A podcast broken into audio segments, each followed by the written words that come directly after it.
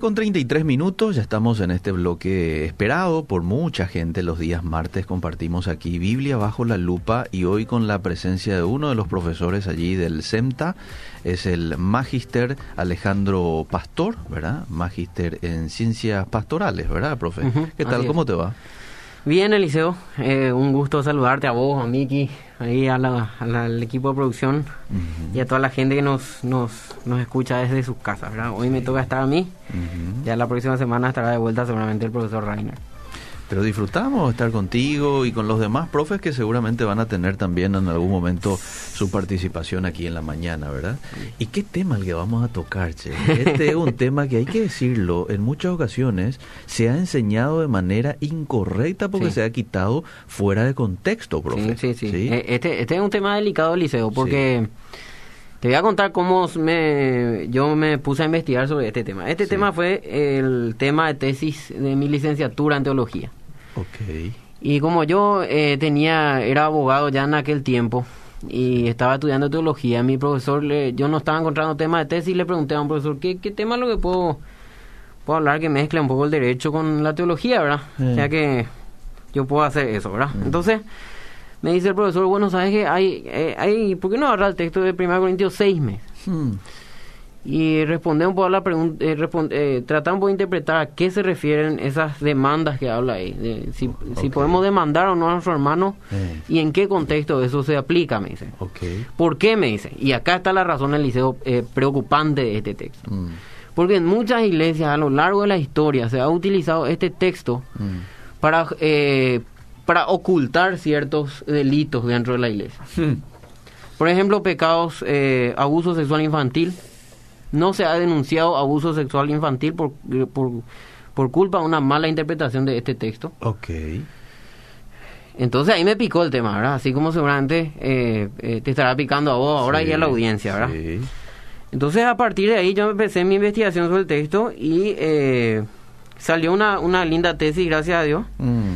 Y, y bueno, y, y creo que tengo una respuesta más o menos ajustada a lo que, a lo que la Biblia lo que la Biblia enseña. Me encanta, me encanta, qué bueno. Y vamos a nuestro pasaje, eh, el que la gente busque, Primera de Corintios, capítulo 6. 6, versículos 1 al 8. Y te voy a pedir que vos leas al liceo. Sí. Y ahí cumpla un sueño, ¿verdad? Porque le estoy pidiendo al liceo que lea un texto. Está bien, está bien.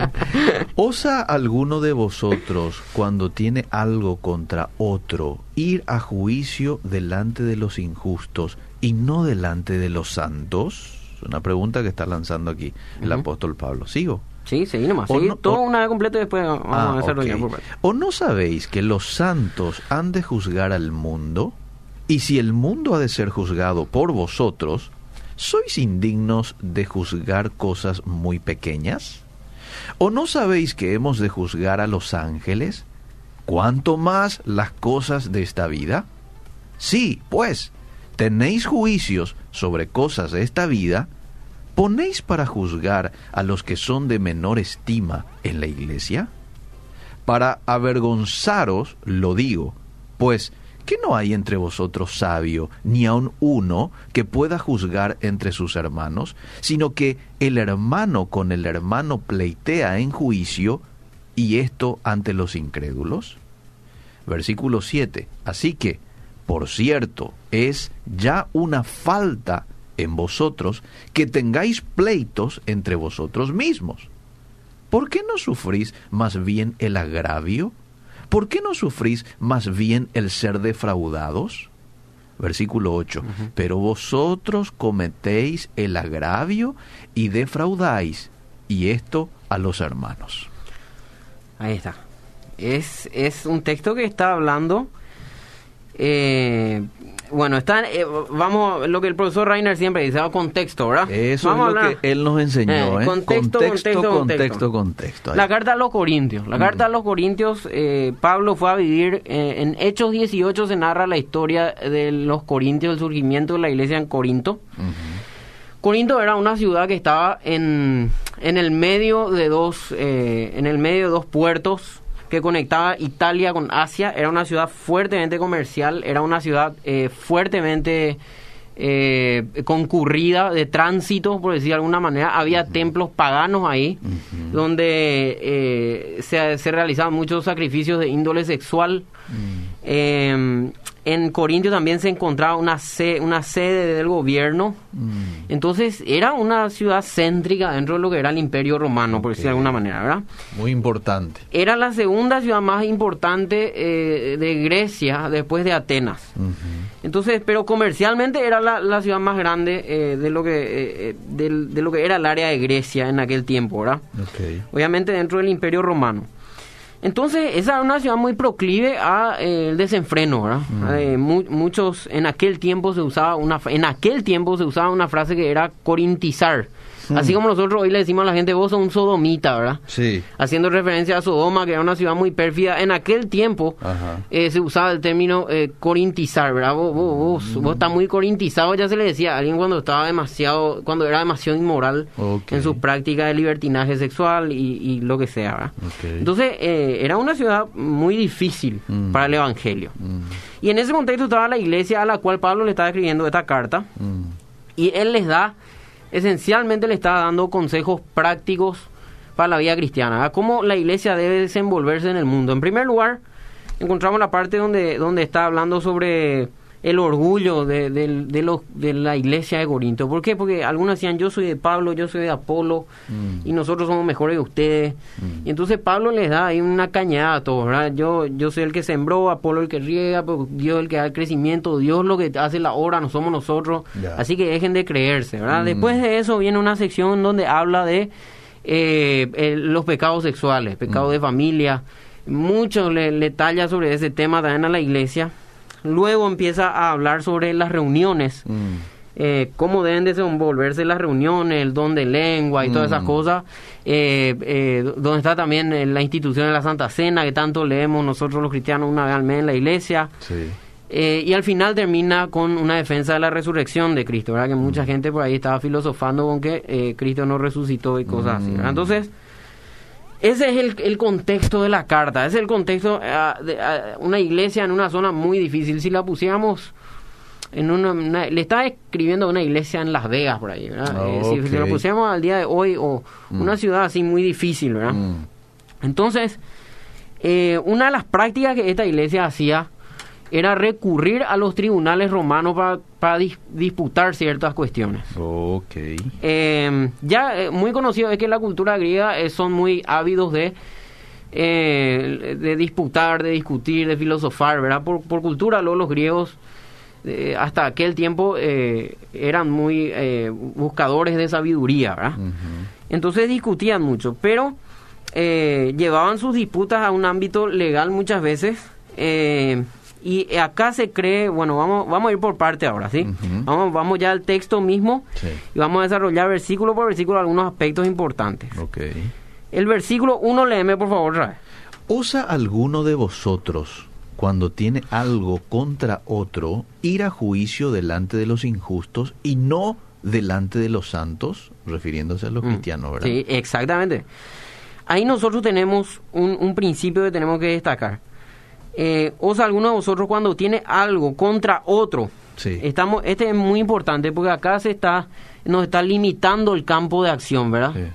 No es yo contra el Estado, no es, eh, es yo contra vos. Okay. son dos privados. O sea que estamos hablando del ámbito del derecho privado esa era una, una, una división que ya existía en el Imperio Romano, la diferencia entre derecho público y derecho privado. Y estas son cuestiones de derecho privado. Enseguida voy a explicar cuál lo que es la diferencia entre, bueno, la diferencia entre derecho público y derecho privado. Derecho público es las relaciones del Estado como ente soberano con el pueblo. Todo el derecho que se regula las relaciones del Estado como ente soberano con el pueblo y el derecho privado son todas las relaciones entre el, entre el pueblo, sí, entre privados, sí. Entonces por eso el derecho privado se llama así. Ahora, esto es muy importante por, por, lo que te voy a explicar después. Eh, osa alguno que tiene algo contra otro ir a juicio delante de los injustos y no delante de los santos. Acá tenemos dos términos, injustos y santos, que se contraponen, ¿verdad? Como bien dijiste, los santos son los cristianos, los escogidos, los redimidos por Dios y los injustos. Entonces, en este contexto, no, no, no son tanto los injustos en el sentido de jueces que hacen mal su trabajo, sino eh, eh, está hablando en el sentido de eh, no cristianos. Los no cristianos, cristianos, sí, ¿verdad? sí. Entonces, eh, eh, esa, esa es básicamente lo que rescatamos de este primer versículo. ¿Está bien? Ok. Eh, dos principios, dos conflictos, está hablando de conflictos privados entre un entre pares y eh, de- se refiere a injusto con eh, la corte judicial Sí. del Estado. ¿verdad? Ok, ok. Muy bien. El, el verso 2 dice, ¿o no sabéis que los cristianos, ya vamos a poner, han de juzgar al mundo?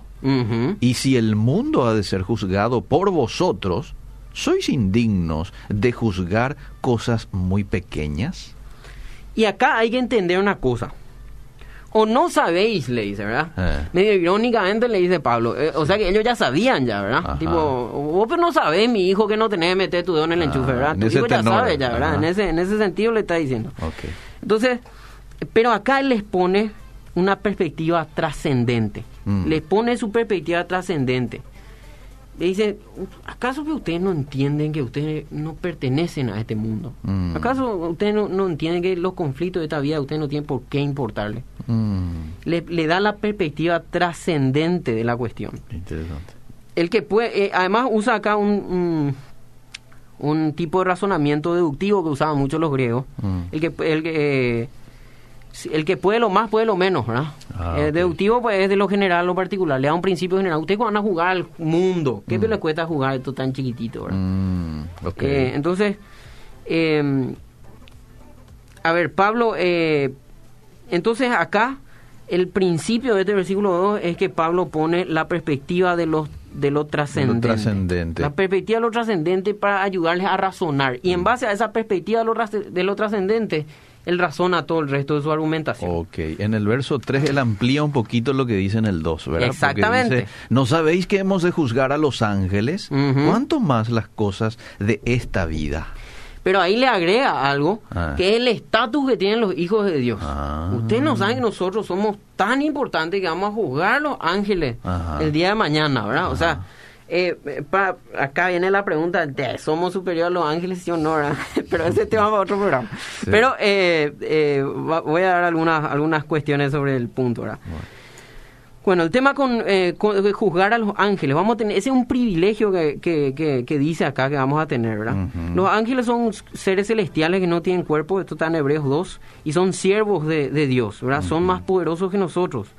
Eh, en Judas 6 y en segunda de Pedro 2 habla también del juicio a los ángeles, por ahí si quieren alguna referencia al respecto, ¿verdad? Muy bien. Eh, es por nuestra unión con Cristo que nosotros vamos a jugar hasta los ángeles. Nosotros los cristianos tenemos un estatus de hijos de Dios muy alto en el en un sentido trascendente. Ok. Acuérdate que él estableció el, pre- el- el sentido trascendente y a partir de ahí empieza a describirnos, ¿verdad? Ok. Uno sabe que ustedes van a jugar a los ángeles.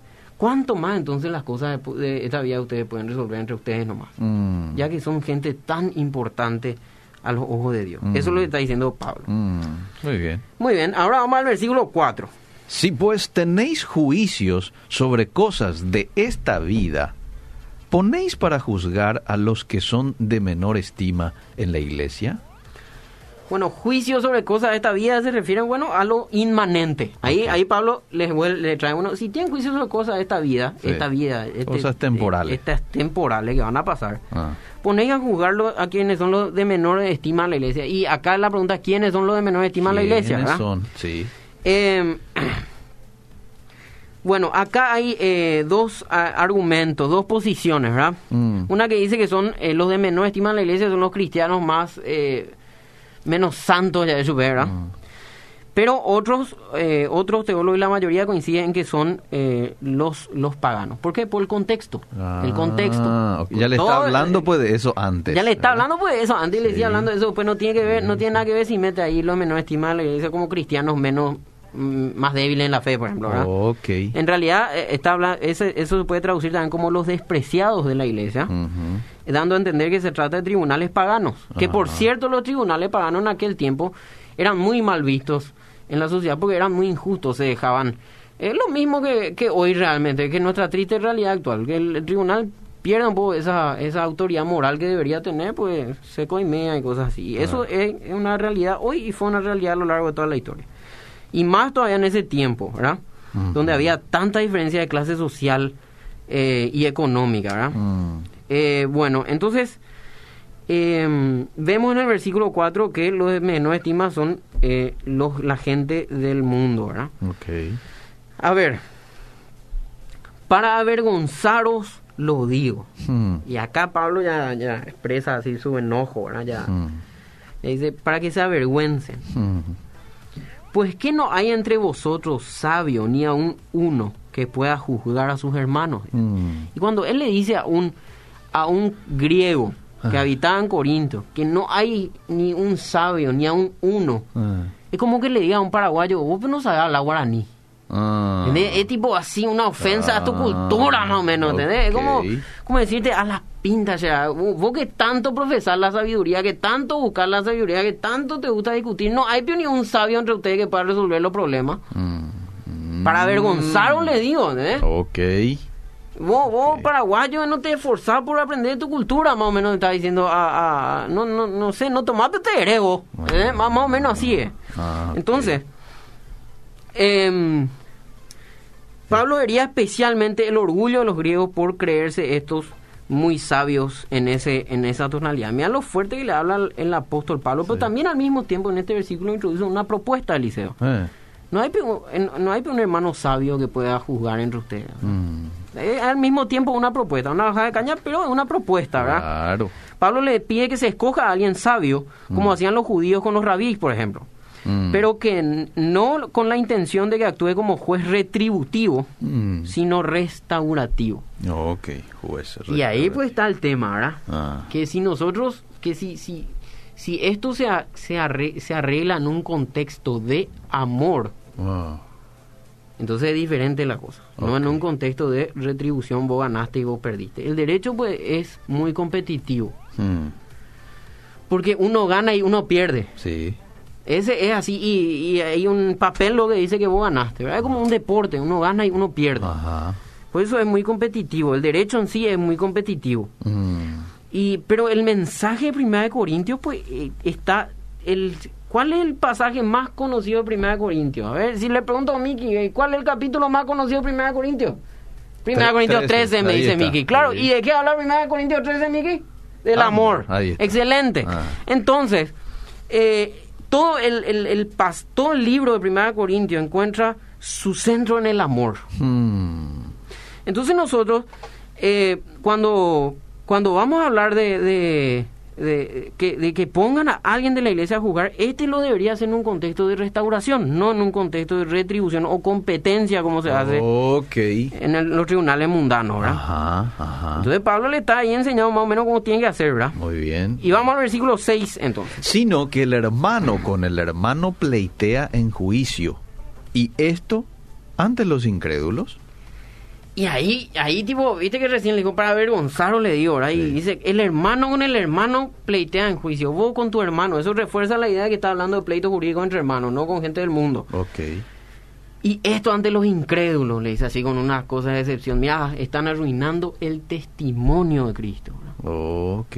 Esto ante los incrédulos, a la vista de todo el mundo están haciendo esto. Qué vergüenza le está diciendo Pablo, ¿verdad? Oh. Y acá es donde entra nosotros... eh, ¿El 7? Eh, no, no, no. eh, eh, Juan Calvino decía, eh, Juan Calvino era abogado, ¿eh? Ah, El gran teólogo de la historia, pero él era abogado. Hmm. Eh, por tanto, si un cristiano quiere defender sus derechos ante los tribunales sin ir en contra de Dios, Mm. sin arruinar el testimonio de Dios, Hmm. deberá tomar mucho cuidado de no ir a la corte con un deseo de venganza, malos pensamientos, ira o cualquier cosa ponzoñosa. Hmm. Y yo como abogado te puedo decir que eso es demasiado difícil. Ir a una contienda jurídica sin, todo estos, eh, sin todos estos sentimientos es demasiado difícil, Eliseo. Mm, con ese con- en, en ese contexto restaurativo y de amor eh, medio eh, complicado. mira, ya, ya es complicado más porque ya hubiera resolvido pues en otra, Y- ya hubiera resuelto pues en otra instancia si Claro, antes de llegar ahí, ¿verdad? Si vos estabas en un contexto de amor. Claro. Ahora, esperamos. Acá hay una cuestión clave. No es que Pablo está, eh, no es que cuidar el testimonio signifique que muchas veces no hay que denunciar ciertas cuestiones del liceo. Ok. Y ahora Ojo voy a eso. explicar bien, ojo con esta parte, porque esta parte me importa mucho que la audiencia entienda, y los pastores y la gente de iglesia, los líderes de iglesia que tienen que lidiar con problemas graves. Sí. ¿Sabe qué es lo que pasa? Ciertos ciertas cuestiones. El derecho se divide esencialmente, o sea, el derecho generalmente se, se divide en dos áreas, civil, penal. El derecho penal, en, en su generalidad, hay ciertas excepciones, atañe al derecho público. Eh, y el derecho público es el que afecta al interés general del pueblo, al bien común, como se dice. Al afectar a bien común, entonces no es que yo, Ale, que yo, Ale, te demando a vos, Eliseo. Ajá. Por, si vos cometiste un acto penal en contra de mí, un intento de homicidio, por ejemplo, ese es un acto penal, Ajá. que está dentro del derecho penal, dentro del derecho público. Ajá. Vos, Eliseo, me quisiste matar a mí, Ale. Eh, Y no soy yo, Ale, el que se va a demandarte a vos. Ah. Es el Estado paraguayo el que tiene algo contra Eliseo. Ah. Yo lo único que hago es denunciar. Ajá. Y que el Estado se encargue. Y que el Estado se encargue. Yo, yo como parte en el juicio soy el denunciante. Ok. Pero el Estado, por eso se pone un fiscal que el que te acusa a vos. El fiscal pues, es el representante del Estado que te acusa a vos de haber hecho un delito, ¿verdad? Y vos sos el demandado, entonces, eh, o el querellado en un término más técnico, y eh, el juez es el que decide si quién gana, el Estado paraguayo o gana el liceo. Ok. Por el intento de homicidio a Ale. ¿Por qué? Porque tu intento de homicidio no me afecta solamente a mí, afecta al bien común de la sociedad. Ok. ¿Entendés? Clarito, sí. Ese es clarito. Sí, sí. Entonces, no, es que este texto, se, este, este texto, el hermano contra el hermano, está hablando del hermano contra el hermano. Se está refiriendo en lo civil. Sí, en lo civil, en, en el derecho privado. Ok. Yo contra vos puede ser un tema de plata, puede ser un tema de familia, puede ser un tema de lo que sea, ¿verdad? Ok. Pero no en el ámbito de derecho penal. O sea, un abuso sexual, derecho penal. Ah. Contra niños, para más contra niños, vos tenés la obligación legal de denunciar. Ok. Ciertos actos penales vos tenés la opción de denunciar. Puedes elegir si querés denunciar o no. Pero el abuso sexual infantil, por ejemplo, vos tenés la obligación bajo pena de complicidad si es que vos no denuncias. Ah, ok. No se está refiriendo a eso. No se está refiriendo a Y eso. al acoso, por ejemplo, tampoco. Y el acoso también es una cuestión de derecho penal. Ok. Eh, hay cuestiones de derecho penal que son derecho penal privado, pero eso vamos a hablar después porque no te quiero enredar nada. Sí, pero, sí, sí, ok. eh, pero hasta ahí la aplicación vamos, vamos, ese, eso quiero dejar bien claro. Y eso yo creo que fue el, la perla de esa investigación que, que, que hice, ¿verdad? Ok. Eh, y bueno, entonces encontramos entonces el versículo 7 ya para ir eh, terminando. Así que, por cierto, es ya una falta en vosotros que tengáis pleitos entre vosotros mismos. ¿Por qué no sufrís más bien el agravio? ¿Por qué no sufrís más bien el ser defraudados? Y acá Pablo le da otra vez un razonamiento producto de esa perspectiva trascendente, ¿verdad? Ah, ¿Qué te importan las cosas de esta vida? ah, Si tu hermano te hace perder plata, bueno, perder nomás no tu plata. ah. O si, o si te, o si te, si te dañó en cierto sentido. Bueno, ¿por qué no sufrís más bien eso? ¿Acaso, acaso eso no es mejor que andar vos eh, añadiendo otra vez ira, añadiendo otra vez contienda a la situación? Entonces Pablo le, le dice, bien, las cosas están bien, y será, podemos... Podemos soportar. Ah. Podemos soportar. Ok. Pero la- lo importa es lo que viene, ¿verdad? Ajá. Y entonces en el versículo 8 le dice, pero ustedes, pero vosotros cometéis el agravio y defraudáis y esto a sus hermanos. Y le habla otra vez de hermanos. Mm. Como para eh, recurrir otra vez a su conciencia, de, al amor que hay entre, debería haber entre ellos, ¿verdad? Ok. Y así llegamos nosotros a, a bueno, la gente quiere ya la, la respuesta. Ahora le puedo o no le puedo demandar mi hermano. y está esperando ya ahí con su carpeta para demandarle, ¿verdad? Ah, no. Sí. Y bueno, y muchas veces me preguntan a mí, Eliseo, Sí, vos sos abogado, sí. sí. Teólogo, también? sí. Ah, mira, pues qué interesante. Lo, ya te... ¿Y vos pero crees que la profesión del abogado eh, está de acuerdo con la moral bíblica? Eh, seguro. Y vos, ejercerías el derecho, ¿verdad? Y yo Sí. pues tengo la bendición de que no necesito ejercer el derecho por el momento, ¿verdad? Ajá. Y bueno, lo que pasa es que eh, se ve mucho ah, y se enseña mucho lamentablemente en la universidad acá. Mm. Eh, acá al abogado se le enseña a litigar. Hmm, eso es lo que se le enseña acá al abogado, cierto. ¿verdad? Eh, Sí. Litigar. Mm. Cualquier cosa voy a hablar con un abogado, sí, la vamos a demandar ya, ¿verdad? Hmm, Pero en realidad, si, si vamos a ser sinceros, el principio de la, pro- de la, de la, de la profesión del abogado pues, es buscar el, el mejor bien para su cliente. Mm, Y en demasiados pocos casos va- el mejor bien para tu cliente va a ser demandar. Mm. Siempre hay otras salidas que son mucho más beneficiosas para tu cliente. ujú, Hay muchísimas áreas del derecho. mm, El, el litigar es una pequeña área en el derecho nomás. Lamentablemente se, se, se expone mucho o se, o se, se profesa mucho, ¿verdad? Y se educa mucho también en ese sentido. O sea, una gran crítica mía a las universidades. mm. Eh, pero sí, eh, es una cuestión eh, debatible esa pregunta. ¿verdad? Yo te, te cuento que aquí ya están preguntando por tus honorarios como abogado. ¿Cómo Sí, puedo que- contactar con el abogado? Dice, bueno, él el abogado no tiene que meterte, dice... Qué bárbaro. Eh, eh, mira, yo no sé si, si antes de responder a esa Ah. pregunta que mucha gente quiere Sí, sí, saber, si nos vamos a algunos mensajes, ¿te parece? Dale, dale, no, sí, y así descentralizamos un poquito. Dale, ¿Será que me pueden enviar el número? A esto me refería. Eh, qué gusto poder este, escuchar a este hombre. Quiero el contacto del abogado que ahora está hablando. ¿Qué pasa cuando el litigio en cuestión, cualquiera sea, entre hermanos, pone Mm. entre paréntesis, toma estado público? Está muy interesante el tema de hoy. Mm. Eh, y bueno, cuando toma estado público y enseguida vas a responder a esa vamos a responder Buenos días, tal vez no sea el tema que están hablando, pero quiero que me respondan. Cuando Pablo dice que las mujeres aprendan a callar en la En congregación, Primera de Corintios. eh, porque mi marido no me permite hablar sobre la palabra de Dios porque a las mujeres no se le permite esperar la respuesta. Dice, bueno, este es el próximo programa que vamos a tener, ¿sí? Vamos a marcar ahí con producción con el profe Rainer o usted o algún otro eh, docente Eh, del pero centro, está, está dentro, de- está dentro de Primera Corintios por lo menos sí, sí, sí, sí.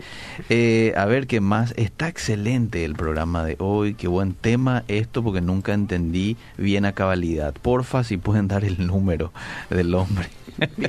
bueno. eh, Tengo muchos conocidos cristianos que son abogados. Bueno, está bien. Vamos a responder a esa pregunta, profe Alejandro.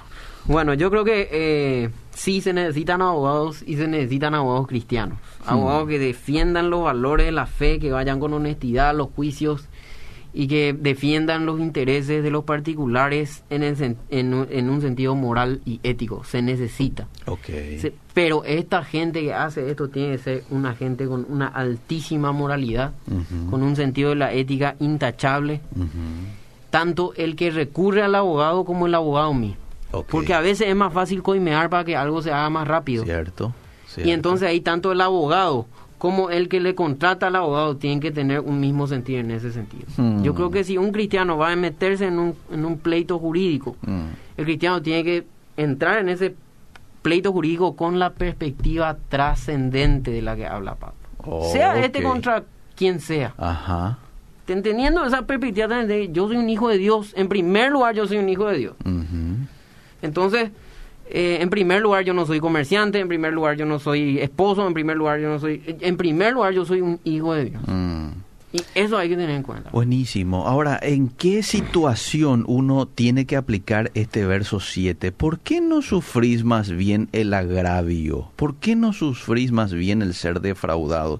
¿Y en qué situación no? ¿En qué situación tengo que acudir a la justicia? Bueno, eh, eh, en, en primer lugar, yo diría, hay que acudir a, la justicia en, los- en las cuestiones son de derecho público, en las cuestiones penales. Nosotros como cristianos cuidamos nuestro testimonio haciendo las denuncias correspondientes. Ok. Llámese. Porque el abuso principio, el principio del que hablamos recién pues, es el, el- el- el tema de cuidar el testimonio de la iglesia. pues. Claro. Si vos escondes derechos de eh, eh, delito de acción penal, Ajá. Entonces vo- vos, vos estás siendo un cómplice. Cómplice, entonces no estás cuidando el testimonio de la iglesia. Ok. Entonces, en primer lugar, eso, ¿verdad? Sí. Ahora, en el ámbito civil, ya cada caso es un caso, ¿verdad? Ah. Lo que yo, yo diría es, bueno, en primer lugar, lo que hay que tener es la perspectiva de, de lo trascendente. Si vos nomás vas a perder algo con no ir a un juicio, perdé nomás, hermano. Mm. Eso, eso yo le recomendaría. Si vos nomás vas a perder, perdé nomás. Si en el interés, no sé, hay, hay, hay muchas, demasiado amplio el derecho y demasiado amplios son los conflictos, ¿verdad? Sí. Pero bueno, si, si por ahí vos decís, bueno, pues yo tengo que defender a mi empresa que, que tiene, no sé, 100 funcionarios y qué sé yo, Ah, ¿verdad? Y otra es gente, otra ella es otra cuestión, ¿verdad? Ok. Pero cuando vos nomás vas a perder algo, Ajá. Vos y tu familia sería, porque la familia o también. Vos, vos tu familia también, claro, porque tu familia detrás de vos también pierde. pues. Claro. Pero si vos y tu familia están, están dispuestos a, a perder nomás algo, Ah, ¿por qué no sufren nomás el, agra- el agravio? ah, A- Es difícil, ¿verdad? Hay que tener una perspectiva de lo trascendente para entender esta realidad. ok. Que la mi bendición a raíz de perder cosas materiales Ajá. va a ser mayor en, en el día de mañana en el cielo. ¿verdad? Ok. Y eso, esa perspectiva de lo trascendente, no es fácil tener cuando te tocan el bolsillo, por ejemplo, dice. Claro, por favor, no, para nada, para nada. Bueno, entonces en ese caso, ahora, ¿en qué caso sí uno debe de, de, de- ya dijimos uno, abuso sexual? Abuso ¿Verdad? sexual, cuestiones penales, en, en, Ok. en general. Ok, ok. Cuestiones penales en general, ¿verdad? Lo otro tiene que ver con, por ejemplo, si hubo un, un golpe de parte de un Eso también es una esposo. cuestión penal, Bueno, pues. Eso también Eso es ya una, es una cuestión, cuestión penal. Ok. Este, yo estoy nomás mencionando así Sí, para- para que la gente tenga Claro, ejemplos, sí, para que la sí. gente se ubique, que muchas veces nosotros, en un contexto Hay- de, hay- de no estudio de la... Sí, sí, sí. este, este, Hay conflictos de familia que quedan dentro del ámbito civil. Ok. Pro- problema hereditario, no sé, tenencia de los hijos, Ajá, cosas así. hay, hay conflictos que ya trascienden a lo penal, eh, violencia doméstica, etcétera. Entonces, eh, ese, ese sería un, un principio. Ya. En caso, por ejemplo, que una persona haga un negocio con otro hermano, Hmm. ¿verdad? Y por el camino las cosas se desvían, Se uno tuercen, le tuercen, uno le, le llevó dinero, no cumplió con su palabra, por más que las cosas hicieron por escribanía, ahí sí se aplica lo que vos decías, ¿verdad? Por ejemplo, bueno, no es, eh, eh, bueno, es mucha la pérdida a mi persona, pero este, detrás mío van a sufrir mi familia, pero hasta ahí. Mm. No es una empresa de 200 Mm. funcionarios. Entonces ahí yo tengo la posibilidad de decir, bueno, que, que se vea con Dios. su-. Sí, que se vea con Dios. Pero, también sí. la iglesia debería tener también en cuenta eso, Eliseo. Mm, Yo creo que la iglesia, o sea, está bien, vos, vos dejá eso, ¿verdad? Porque Primera Corintios también advierte Eliseo sobre la gente que es pecadora. Eh, Primera Corintios es una carta muy fuerte. Mm. Dice, eh, a los fornicarios, a los adúlteros, a tal, tal, a los, a los engañadores, a Mm. quienes tales cosas, con quienes hacen tales cosas, ni coman con ellos. Ajá. Sáquenlo, dice. ¿verdad? Ajá. O sea que al cristiano que, que comete cierta que, que comete ciertas eh, faltas morales fuertes, evidentes, la iglesia tiene que sancionarle, la iglesia no le puede dejar nomás así. El, el que sufrió el agravio le tiene que dejar nomás así. Porque Ah. la venganza es del Señor. Ok. La iglesia tiene que tener en cuenta los pecados de este tipo, ¿verdad? Tiene que tener en cuenta, tiene que advertir, el pastor le tiene que agarrar, o, o un comité que haya de restauración en la iglesia tiene que hablar con el hermano que, que hizo, principalmente con el que hizo el agravio, ¿verdad? Ok, muy bien. Y tiene que sancionarle, pues tampoco es para dejar nomás así todas las cosas. claro, si no, pues es muy fácil. Si no, todo. está- está- Sí. caemos en una indisciplina dentro de la iglesia, ¿verdad? Y eso Muy está mal. bien. Te quiero leer algunos mensajes. Está ¿sí? bien, sí, sí. Excelente el programa. Una pregunta, ¿cuál sería el lenguaje principal de un abogado que realmente quiere lo mejor para las personas, tanto cristiano como secular? Un principio, un abogado que realmente quiere... eh, eh, un, un abogado, vamos con los cristianos, ¿verdad? Ah, Un principio de un abogado que realmente quiere el bien para su cliente es eh, que él, él no se va a meter en cuestiones de coima, en cuestiones de... En cuestiones de eh, en cuestiones torcidas. Si él dice que es cristiano, es cristiano en todo ámbito de su vida. Y ahí te vas a dar cuenta, hermano. Si, si viene un abogado que dice que es cristiano y te dice, no, pues podemos resolver por este lado nomás. eh, Entonces ahí ya tenés que empezar a dudar de contratarle. Así, así es fácil es mi recomendación. Ahora, un abogado temeroso, temerosa de Dios, puede ejercer esta profesión sin tener que desagradar a Dios en sus actos, eh, profe, ¿verdad? Puede. Porque aquí me dice un oyente, yo tengo cristianos que me dijeron cómo una hija de Dios va a ser abogada. Y, sí, Y ella a mí también me dijeron eso. Y ella está un poco mal porque está en el cuarto año de la carrera, dice. Porque le dicen, todos los abogados son corruptos. Y mira, si sos bueno, Eh, si sos bueno, pues, o, o- algunos pues dicen, eh, si sos honrado vas a ser pobre. Eso me decían a mí los, mis compañeros de facultad. Sí. Vos sos cristiano, vos vas, vas a ser pobre nomás, lo, ¿verdad? Ajá. Eh, pero, pero no necesariamente. Para ganar dinero hay que ser bueno en lo que uno hace el liceo. Punto. Sí. Eh, eh, eso, eso, vos tenés que, vos que estás estudiando Derecho en tu cuarto año, vos, mi hija, tenés que estudiar todo lo después. Ahí tenés que ser tan buena en la profesión Mm. que la gente venga a pedirte consejo y te pague por eso. Ahí está.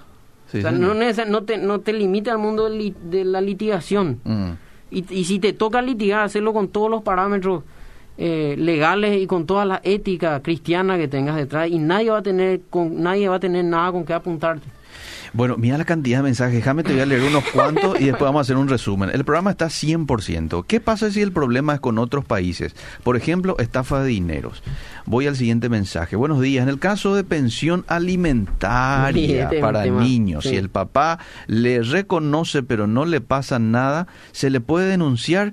Referite, por favor, a eso fue el caso de Mm, muchos. sí, Excelente el programa. En el 2005 me denunciaron injustamente. Perdí siete años de antigüedad laboral, me fui a juicio laboral y gané el caso, pero perdí todo. Trabajo, indemnización, Mm. dice un oyente. Mi abogado negoció con la otra parte y me hizo perder laboralmente. Y ese es un abogado que no, no lucha por el interés de su particular. Abogado que, ne- que, que, que negocia por detrás Cierto. con el, con el oponente. No Ese- actúen como ese abogado. Dios mío. Buenos días. El PTVO tiene todos los datos míos y no reembolsa. ¿Yo cómo puedo exigir o saber qué hicieron?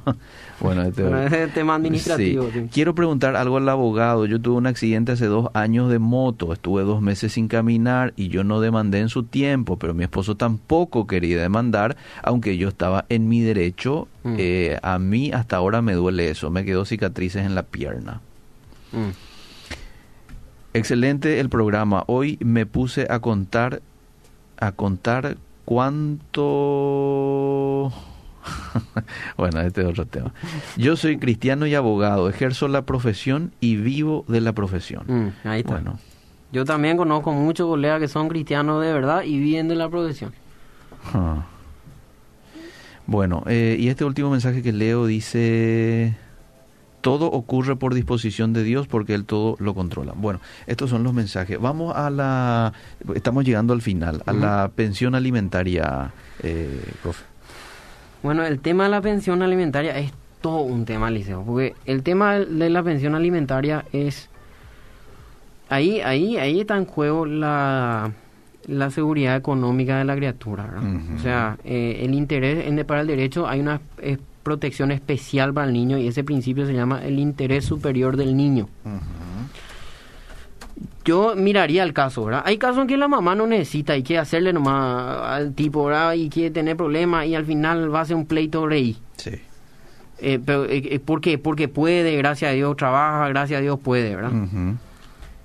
Pero hay casos en que realmente la mamá necesita. Mm, Y, y entonces en esos casos en que la mamá necesita mm, y el papá oña en botadú, Sí. entonces tiene que, tiene que ir y demandar por el interés superior del niño.